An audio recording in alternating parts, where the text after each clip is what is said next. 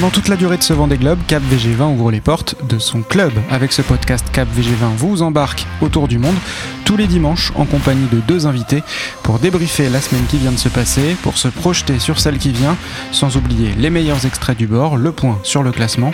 Et dans cet épisode du Club VG20, vous entendrez ça. J'ai l'impression qu'avec ces nouveaux foilers, voilà, il y a un peu un mode on et un mode off. Est-ce que ces bateaux de dernière génération sont dangereux? Le dématage de Corom euh, jette un froid. La grande bataille qu'on attendait va enfin pouvoir se mettre en place. Je suis presque tenté de dire qu'on ne les reverra pas. Je pense que Jérémy repart aussi parce que ça va suivre derrière et qu'il repartira pour 4 ans. Bonjour à tous, bienvenue dans ce deuxième épisode du Club VG20, le podcast qui débriefe chaque semaine toute l'actu du Vendée Globe. C'est tous les dimanches et c'est avec deux invités, deux membres du club. Aujourd'hui, j'accueille euh, Sébastien Marcet, le team manager de Romain Athanasio, boat captain donc de Pure Best Western. Bonjour Sébastien. Bonjour Alexis. Et bienvenue au club. Alors tu vis ce tour du monde de près, mais à terre évidemment. Tu as quand même trois tours du monde à ton actif, je crois, en équipage et surtout tu espères euh, pouvoir euh, t'aligner au départ du Vendée Globe 2024. Sébastien, ce que tu retiens de cette deuxième semaine, ce dont tu voudras parler dans quelques instants, c'est quoi? Ce qui m'a marqué, c'est un peu les, les, performances, je dirais, euh, up and down des, foilers, euh, je dirais surtout sur les dernières générations, et puis aussi euh, euh, les, les, les, foilers euh, refités, je dirais, euh, versus les générations 2016. Alors on va avoir l'occasion d'en parler dans un instant. Pour compléter le casting du jour, Frédéric Plisson. Salut Fred. Salut Alexis. Et bienvenue au club également. Fred Plisson, journaliste, vendéen, sablé, passionné de voile, suiveur du Vendée Globe bien sûr. Pour la petite anecdote, Sébastien, sache que Fred a traversé l'Atlantique sur l'actuel bateau de Romain Athanasio. C'était à l'époque celui de Fabrice Amédéo en 2016 et Fred était le le médiaman de Fabrice Amédéo sur la New York Vendée, c'est ça Fred? Ouais, c'est ça, c'est un super service. Euh, c'était euh, ouais, rendu par la direction de course et puis euh, nous journalistes, c'était une première de pouvoir être inside dans une course en, en solo. Un bateau que vous connaissez donc tout, très bien tous les deux. Toi Fred, ton fait marquant de la semaine? Bon, je sais que sur euh, ton premier numéro, tu avais parlé du retour de Jérémy Bayou euh, au sable. Euh, je suis resté moi sur les, les sables encore cette semaine. J'ai eu lundi notamment très longuement Jérémy en ligne. voilà, il y avait beaucoup d'émotions et sincèrement, ça a été très très très, c'est ce qui m'a confié en tout cas, tellement compliqué de, de, de repartir avec évidemment l'accident de son son papa. Et puis euh, voilà, je pense que Jérémy repart aussi parce que ça va suivre derrière et qu'il repartira. Je me croise les doigts en tout cas avec Charal pour, euh, pour 4 ans, donc c'est un vrai projet global. Mais en tout cas, coup de chapeau à, à lui, on le suit attentivement. On va détailler tout ça également tout à l'heure. Euh, avant ça, je voudrais savoir aussi comment vous vivez ce Vendée Globe 2020 au quotidien, concrètement, comment ça rythme vos journées. Sébastien, c'est l'œil d'un team manager. J'imagine que c'est au plus près, au contact de, de Romain en l'occurrence, euh, régulièrement euh, tout au long de la journée.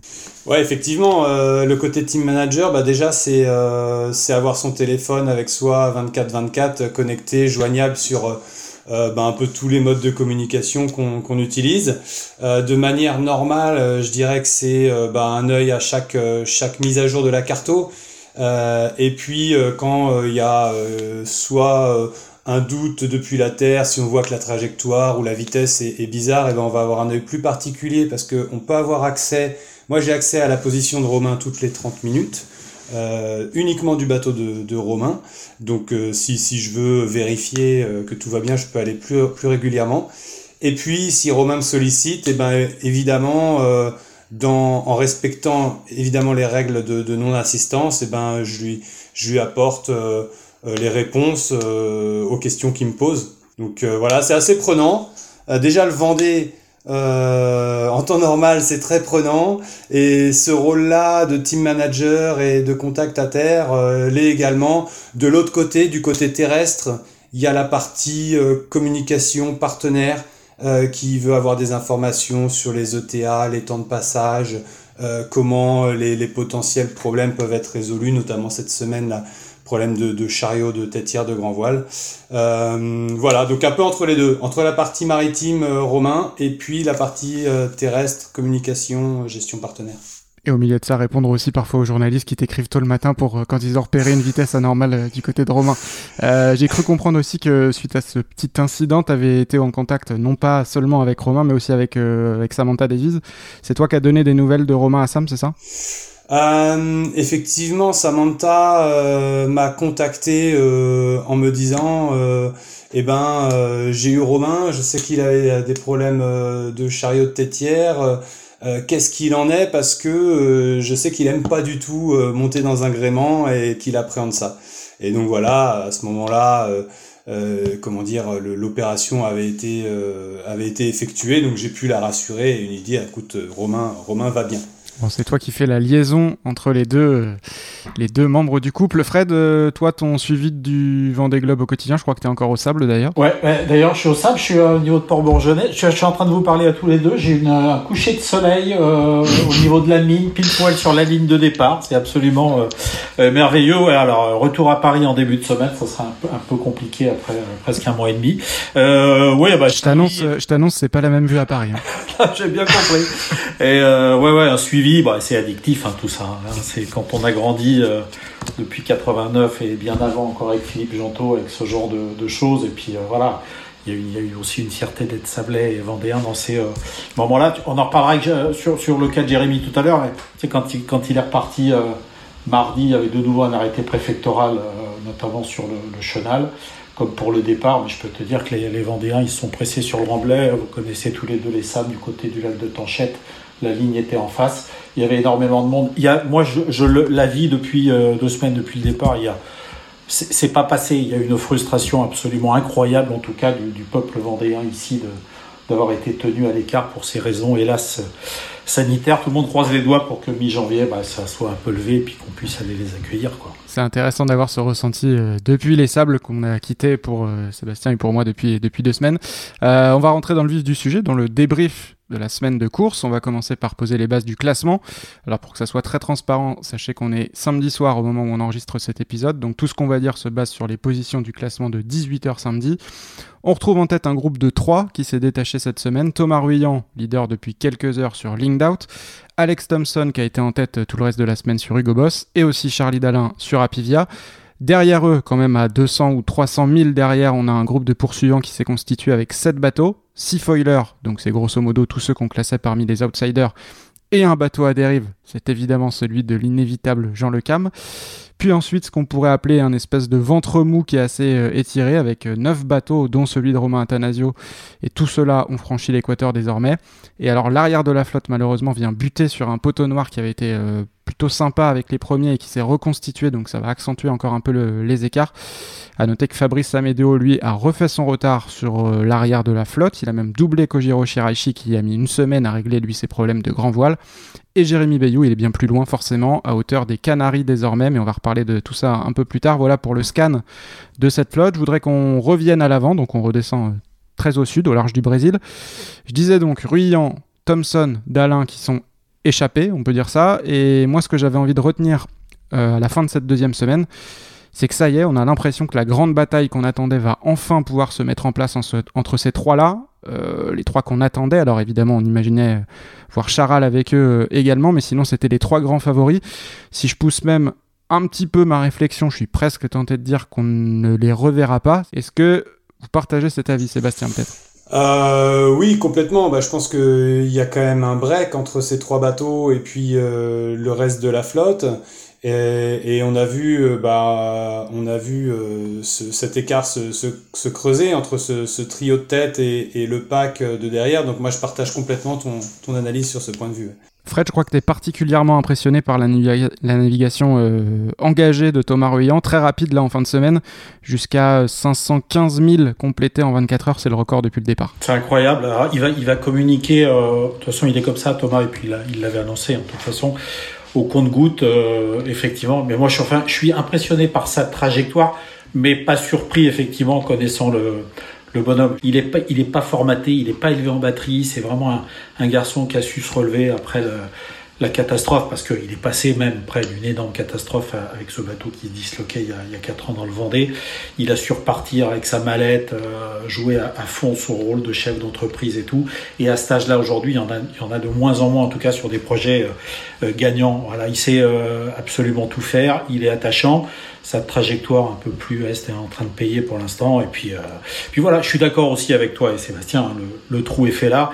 Mais après, on y reviendra peut-être tout à l'heure. Il y a voilà, les foils, il y a tellement de choses en mer, il y a plein de choses qui traînent. Tout ça peut, peut s'arrêter d'une seconde à l'autre. Donc c'est pas pour ça que derrière des, des garçons comme Kevin Escoffier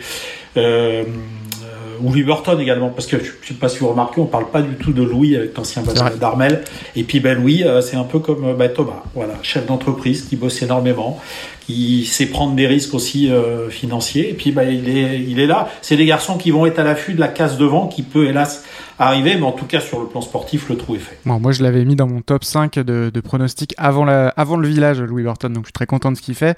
Euh, tout ça avec 6 heures de pénalité euh, qu'il a dû effectuer, 5 heures pour un faux départ, 1 heure supplémentaire parce qu'il avait oublié d'envoyer à temps la photo de son plomb moteur. Euh, donc voilà, c'est à préciser quand même. Il a, il a en plus 6 heures de retard, euh, Louis. Sébastien, sur les trois qui sont à l'avant, là, euh, Thompson, Dalin, Ruyant, lequel t'as le plus impressionné jusque-là? Euh, ils m'ont ils m'ont un peu tous impressionné pour des raisons différentes. Euh, Alex, c'est vraiment la sérénité avec laquelle il a abordé la première partie de course, euh, cet empannage dans le centre de Theta, une trajectoire très sûre de lui. Je trouve qu'on voit vraiment que c'est un marin où il sait où il met les pieds, il sait ce qu'il va, il sait qu'il est qu'il est capable d'aller d'aller faire cette manœuvre à cet endroit-là. je dirais que ensuite euh, Thomas et Charlie, euh, bah, eux, ils m'ont plus euh, surpris dans leur faculté à, à, revenir sur leur capacité à aller vite, même si sur les pointages, on n'a pas... Enfin, en tout cas, moi, j'ai jamais vu de moyenne au-dessus de 22 nœuds, ce qui est déjà très rapide, hein, mais on, a, on pourrait s'attendre à voir encore plus, je pense. mais voilà, je dirais Thompson, vraiment la trajectoire, et Charlie, Thomas, la vitesse, quoi un peu moins peut-être de prise de risque du côté de, Charlie et de Thomas, mais sur un tour du monde, il faut aussi savoir ménager sa monture. Enfin, la, gestion, ça va être extraordinaire, la gestion de ces trois-là, pour savoir jusqu'où, qu'est-ce qu'on peut mettre comme voile, est-ce qu'on peut en remettre, etc., pour rester au contact, mais pour préserver le bateau. Euh, sincèrement, j'aurais pas été à leur place parce que cette gestion-là, psychologiquement, physiquement, c'est déjà compliqué. Mais psychologiquement, je pense que là, ils partent vers des semaines très, très, très difficiles et usantes également sur le plan psychologique. De la vraie régate à 3 autour du monde.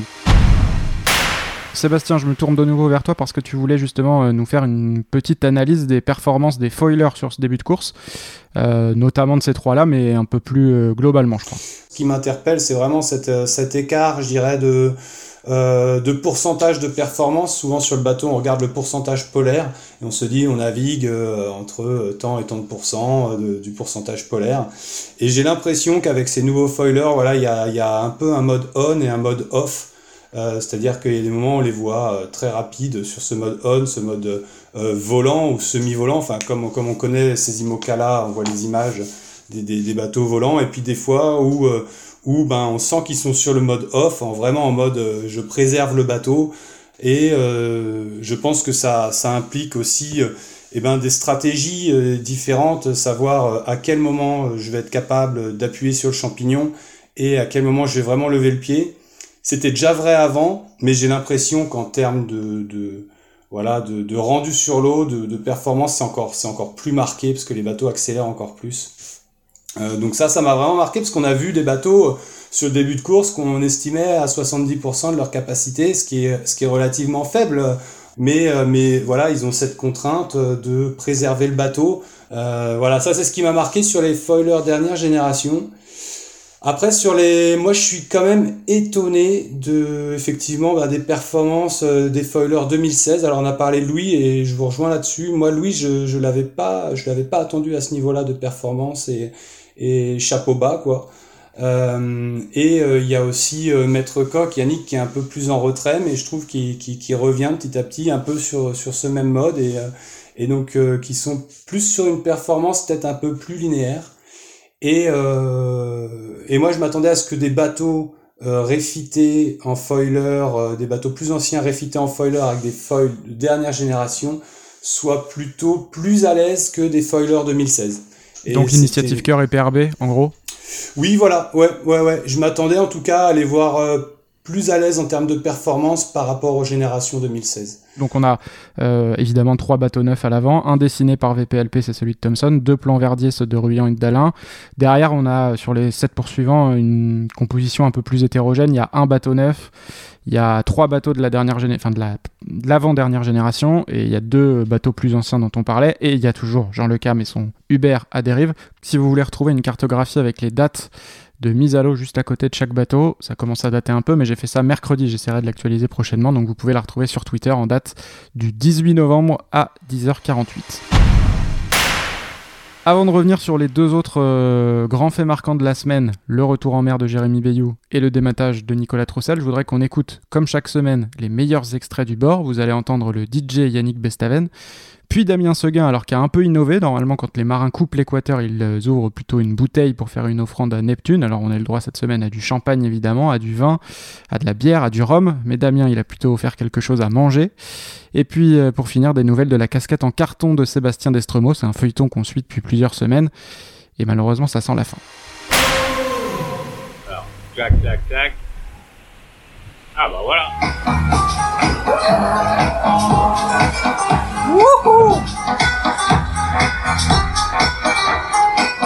On est samedi soir et c'est boîte de nuit à bord de Maître Coq au milieu de l'Atlantique. Eh bien me voilà depuis quelques secondes la tête à l'envers dans l'hémisphère sud. Voilà, ça y est, j'y suis. C'est cool. Et comme le veut la tradition, je vais faire une petite offrande à Poséidon. Alors, il me restait une jolie pomme. Voilà, je vais lui offrir. Je pense que c'est pas souvent qu'il va manger des pommes comme ça. Aujourd'hui, on a un problème. On a un problème de, casquette. Malheureusement, j'ai bien peur que les jours de la casquette soient comptés. maintenant, ça va partir en, en sucette, ce truc, ça va être atroce.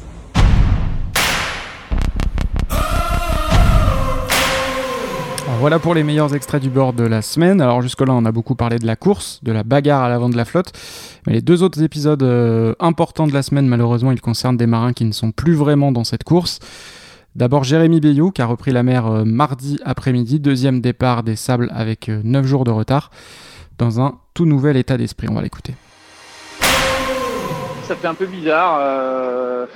C'est pas vraiment trop la course. Hein. C'est sûr que j'ai l'habitude d'avoir des bateaux autour ou pas trop loin. Donc, euh, je sais pas si on peut appeler ça de la course, mais en tout cas, euh, bon, on va dire déjà, c'est bien de se retrouver en mer. J'espère que les gens bah, continueront à suivre, qu'ils ne seront pas déçus euh, de la façon dont je navigue et je le fais beaucoup pour eux, mais à un moment, il faudra, faudra que, je, que, je, bascule et que je le fasse aussi un peu pour moi. Quoi. Fred, c'est du skipper euh, de Charal que tu voulais parler aujourd'hui et de sa décision de repartir en mer. Tu étais, euh, étais, sur place euh, mardi pour son, pour son deuxième départ, c'est ça? Ouais. Euh, J'ai sur, surtout lundi, lundi, il était euh, posé là, avant de repartir. voilà, alors c'est pas évident de, de, tout dire devant une rangée de micros s'exprimer pleinement parce qu'il y a aussi une responsabilité vis-à-vis du sponsor, des, budgets engagés, de ce programme de, de 4 ans, mais euh, qui va continuer, qui va même s'embellir. Donc euh, voilà, Jérémy repart pour lui. Il repart, euh, voilà, je, pense que ça, ça, se serait arrêté avec ce qui peut arriver. Hein. Avec Charal, à l'issue de ce programme de 4 ans, à l'issue de ce Vendée Globe, il serait posé beaucoup de questions. Voilà, moi, moi je le, d'après ce que j'ai compris dans ce qu'il m'a dit lundi, il repart là sur euh, un peu plus de 70 jours dans une, dans une optique, il est déjà en 2024. Euh, Jérémy, c'est véritablement ce que j'ai ressenti. Euh, je ne sais pas si vous vous souvenez tous les deux, sa troisième place, son podium, euh, c'est pas un souvenir incroyable pour Jérémy Bayou, ce qui s'était passé il y a 4 ans. Euh, il y a eu beaucoup de souffrance. Le plaisir avait été quasiment, était quasiment inexistant dans tout ce qu'il avait euh, vécu. Et puis là, il est dans un team qui est arrivé à maturité, un projet gagnant. Tout s'est en tout cas extrêmement bien passé ces derniers mois. Je pense qu'il, je sais pas si on imagine la claque qu'il a pu prendre euh, seul dans son dans IMOCA 48 heures après le après le départ. Donc voilà, on va suivre sa trajectoire, mais on, on est déjà sur l'optique 2024. Et sur, sur le Vendée 2020, sur les, les semaines qui viennent, il l'a dit lui-même, euh, il faudra qu'à un moment il bascule, il rebascule dans la course. On l'a senti dans les premières vidéos qu'il a envoyées cette semaine. On l'a, on l'a compris, il n'était pas encore euh, vraiment reparti en mode course. La première euh, était terrible. Hein. Ouais, la première était, était terrible. Euh, il, était, il était dépité de, de se retrouver euh, avec du mauvais temps en plus dans le golfe de Gascogne, alors que tous ses copains étaient dans les alizés et avaient des, déjà un, hémisphère d'avance. Euh, de ce qu'il t'a dit à toi, Fred, au téléphone lundi soir, est-ce que, alors, aux médias, il a, il a assuré qu'il avait aucun objectif. Est-ce que tu as pu déceler quand même quelque chose? Est-ce qu'il y va pour faire un super temps? Est-ce qu'il y va pour le boucler, peu importe le, le chrono? Ou est-ce que c'est vraiment que de la prépa pour 2024 Non, mais il, a, il appartient aussi, à, bah, il prend de la maturité et de l'âge, Jérémy, donc euh, il appartient à une génération euh, qui a compris que le, record et le temps du Vendée Globe, euh, c'est pas quelque chose de d'essentiel. Regarde même les euh, même les gens qui s'intéressent à la voile. Alors je parle pas évidemment du milieu du cercle fermé, des passionnés. Les 74 jours, on l'a, on les a, on l'a, l'a à la tête, on les a à la tête ces 74 jours. En revanche, de, demande au grand public, euh, ce qui est important dans un Vendée Globe, ben, c'est la gagne. Si Jérémy bat le record, il sera absolument ravi. Mais j'ai pas senti qu'il repartait dans cette optique-là et à fond pour aller chercher ce record-là, quoi. Non, puis je crois que c'est c'est très différent de, de se préparer pour un record ou pour une course, pour avoir fait euh, l'un et l'autre. Euh, voilà, c'est deux modes de navigation euh, très très différents et et Jérém, euh, bah, ses compétiteurs, ils sont dans l'Atlantique Sud et, et voilà, de, le, le, de toute façon, il l'a vraiment exprimé. Le plus dur pour lui, c'est effectivement de se remettre dans un mode course pour lui et de trouver. On voit bien que les, les, les bateaux qui sont qui n'ont pas eu à s'arrêter, ils ont ils ont basculé dans leur mode de vie en mer, ils sont dans leur monde. Jérém, de par de par ce qu'il a vécu, il est sorti de, de, de cette bulle qu'on se crée en partant en mer avec de manière très brutale. Et là, faut qu'ils se remettent dedans avec, euh, bah, effectivement, euh, des objectifs différents. Euh, mais euh, mais se dire, je vais faire un record sur le Vendée Globe, bah, je pense que c'est pas ce pourquoi il s'est préparé. Je pense que c'est vraiment continuer à maîtriser son sujet, à dompter ses, ses, bateaux de dernière génération, à réfléchir les évolutions pour la prochaine génération ou comment, tout simplement, comment le faire aller le, le plus vite possible, ce qui est déjà un énorme challenge, quoi.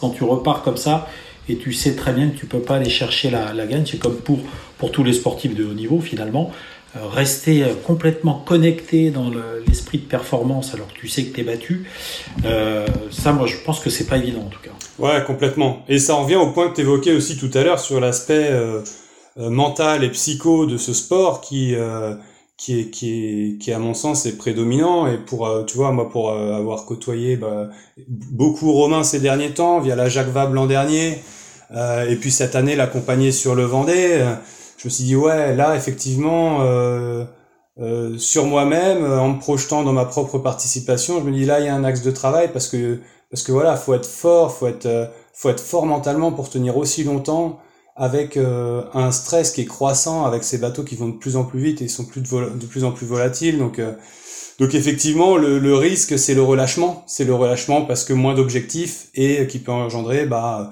petite avarie, une blessure. Hein, c'est évidemment pas ce qu'on lui souhaite, mais je suis sûr que Jérém sera suffisamment clairvoyant pour euh, ne pas tomber dans ce travers. Alors on a développé les trois thèmes dont on voulait tous les trois parler, et puis vous pouvez vous aussi, vous qui écoutez le podcast, faire partie du Club VG20 en proposant des thèmes tout au long de la semaine sur Twitter. Le fait marquant qui a été retenu par les auditeurs et par les followers de Cap VG20, bah, c'est aussi forcément le dématage de Nicolas Troussel. Terrible nouvelle lundi matin pour un skipper qui rêvait du Vendée Globe depuis des années et qui faisait partie euh, cette année des possibles candidats à un podium, on va dire. Et il était euh, lundi, on va l'écouter, complètement abattu. Vendée Globe euh, terminé pour Coram l'épargne? Je suis sorti avec plus de main. C'est la fin de cette aventure Vendée Globe 2020. On faudra revenir. Hein. On va réfléchir à tout ça. C'est beaucoup d'investissement. Hein.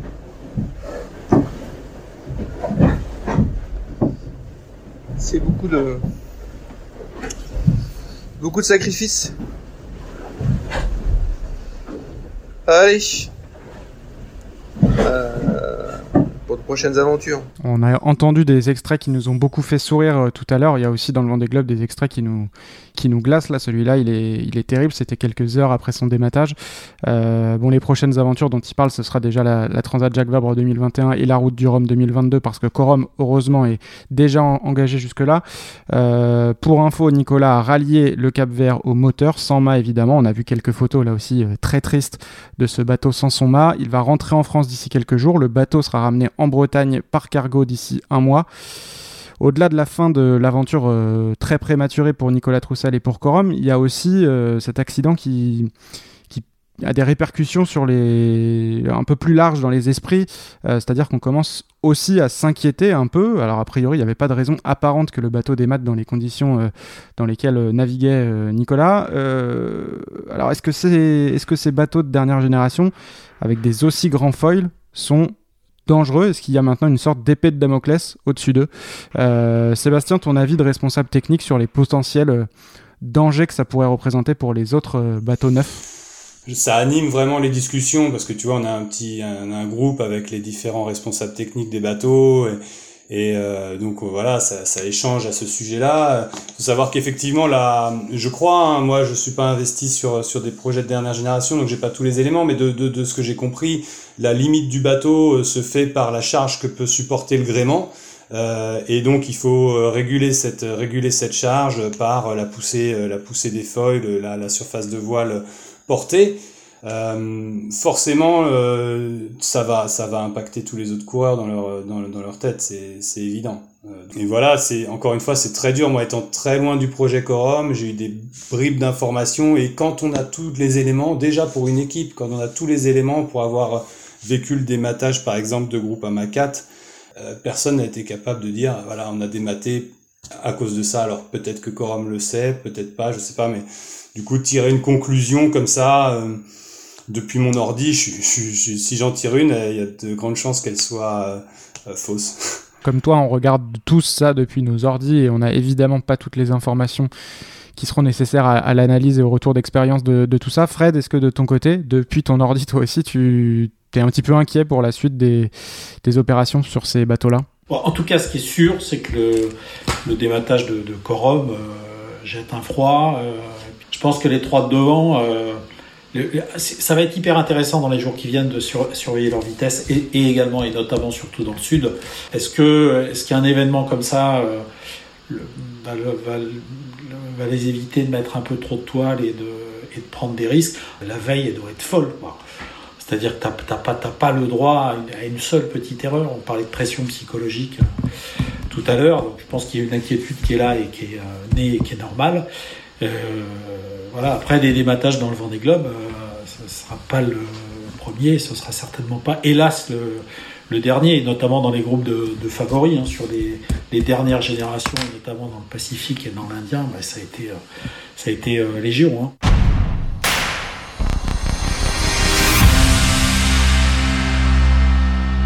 Avant de se quitter, messieurs, c'est l'heure du petit jeu de prospective de ce podcast. On a débriefé tout ce qui s'était euh, passé cette semaine. Maintenant, je vais vous demander ce qui va se passer dans la semaine qui vient. Attention, ce ne sont pas des paroles en l'air. On réécoutera tout ça la semaine prochaine avec les invités de l'épisode 3. La semaine dernière, j'étais avec Pierre-Yves Leroux et Antoine Mermot, et voilà ce qu'ils avaient pronostiqué.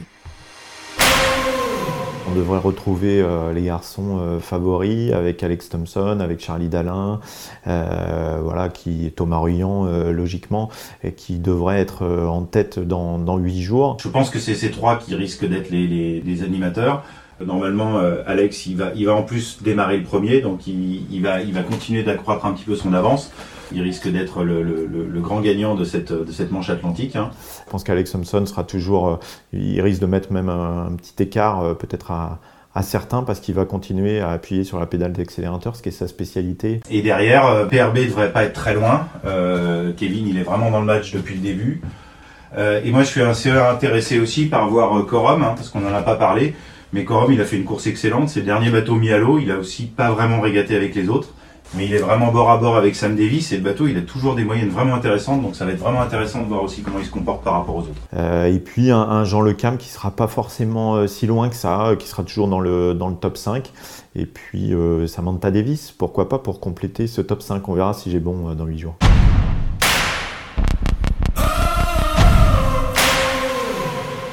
Alors, il y a du bon et du moins bon dans tout ça. Le trio de tête, il l'avait tous les deux. En revanche, il voyait plutôt Thompson s'imposer comme le grand patron. C'est pas tout à fait le cas. Derrière, euh, bien vu, Pierre-Yves, Jean Lecam est toujours dans le match.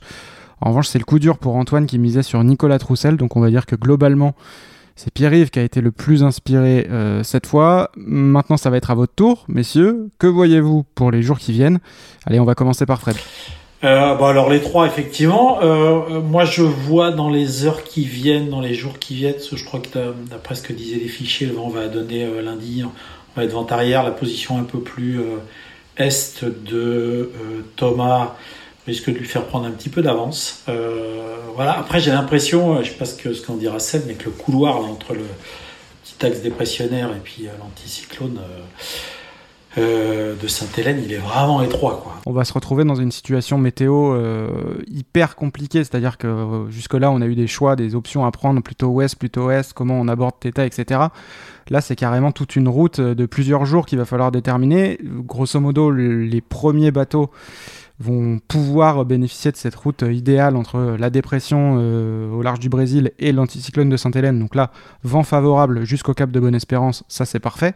Sauf que ça va peut-être ne concerner finalement que les trois bateaux de l'avant et ça va, parce derrière ça va se refermer et on va, voilà, le couloir ne sera plus plus du tout accessible. Euh, et dans ce cas-là, il faudra carrément contourner complètement au sud la dépression. Euh, ça fera perdre beaucoup de distance en tout cas et sûrement beaucoup de temps. Donc à partir du moment où ça va se refermer Bon, bah, ceux qui pourront pas passer, évidemment, ils seront pas, pas forcément avantagés. Ceux qui seront passés, ils vont être complètement catapultés vers le, premier cap de ce Vendée Globe. Euh, Sébastien, comment tu vois justement cette fenêtre-là? Et à partir de quand il va falloir euh, voilà, surveiller qui passe, qui ne passe pas? Et ça va avoir des conséquences, pour, euh, des conséquences durables sur la suite euh, ouais, bah alors à partir de quand? La, la, la, la, la réponse elle est super dure à savoir. En gros, ce qu'on Bon, moi, si je dois me projeter sur les huit prochains jours, euh, évidemment, euh, ce trio-là.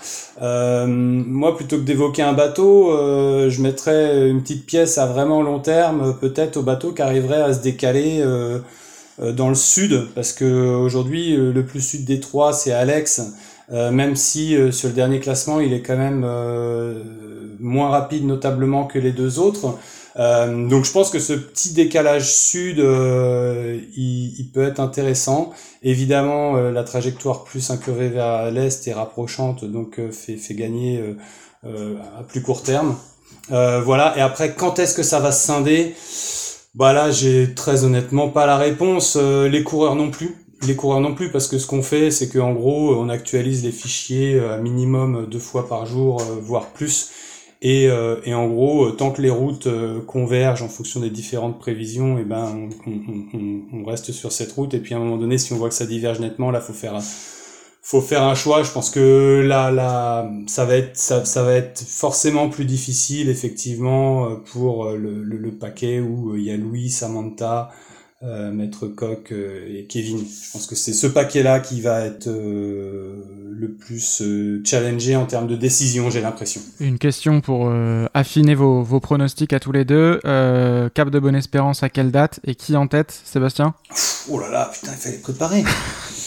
ah, c'est pour vous départager dans une semaine. Euh, cap de bonne espérance. moi, je mets Thomas en tête parce que c'est un copain qui va très vite et que je l'aime bien.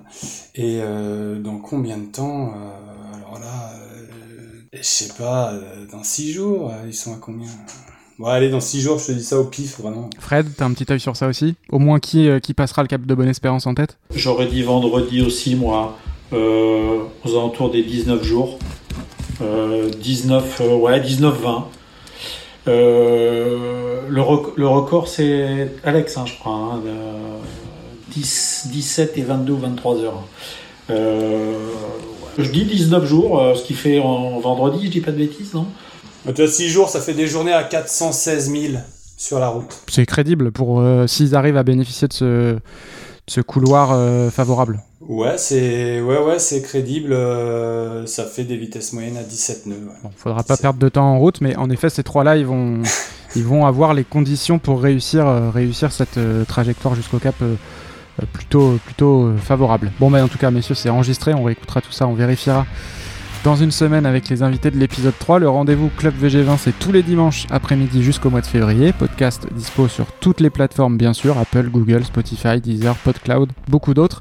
Je compte sur vos likes et sur vos commentaires. Et puis évidemment, rendez-vous aussi tout au long de la semaine, du matin au soir, sur le compte Twitter CapVG20 pour le suivi de la course. Pour me proposer notamment vos thèmes de débat pour l'épisode 3 ou pour interagir sur l'actu du Vendée Globe. Merci à tous les deux, merci Seb, merci Fred. Merci Alexis, merci Frédéric. à vous deux. Et merci à vous tous également d'avoir écouté cet épisode 2. J'espère qu'il vous a plu. N'hésitez pas à le partager autour de vous, évidemment. Et merci aussi à Mathieu Viguier pour son aide technique et pour la réalisation de l'habillage de ce podcast. À dimanche prochain. Allez, bonne semaine à tous. On lâche rien.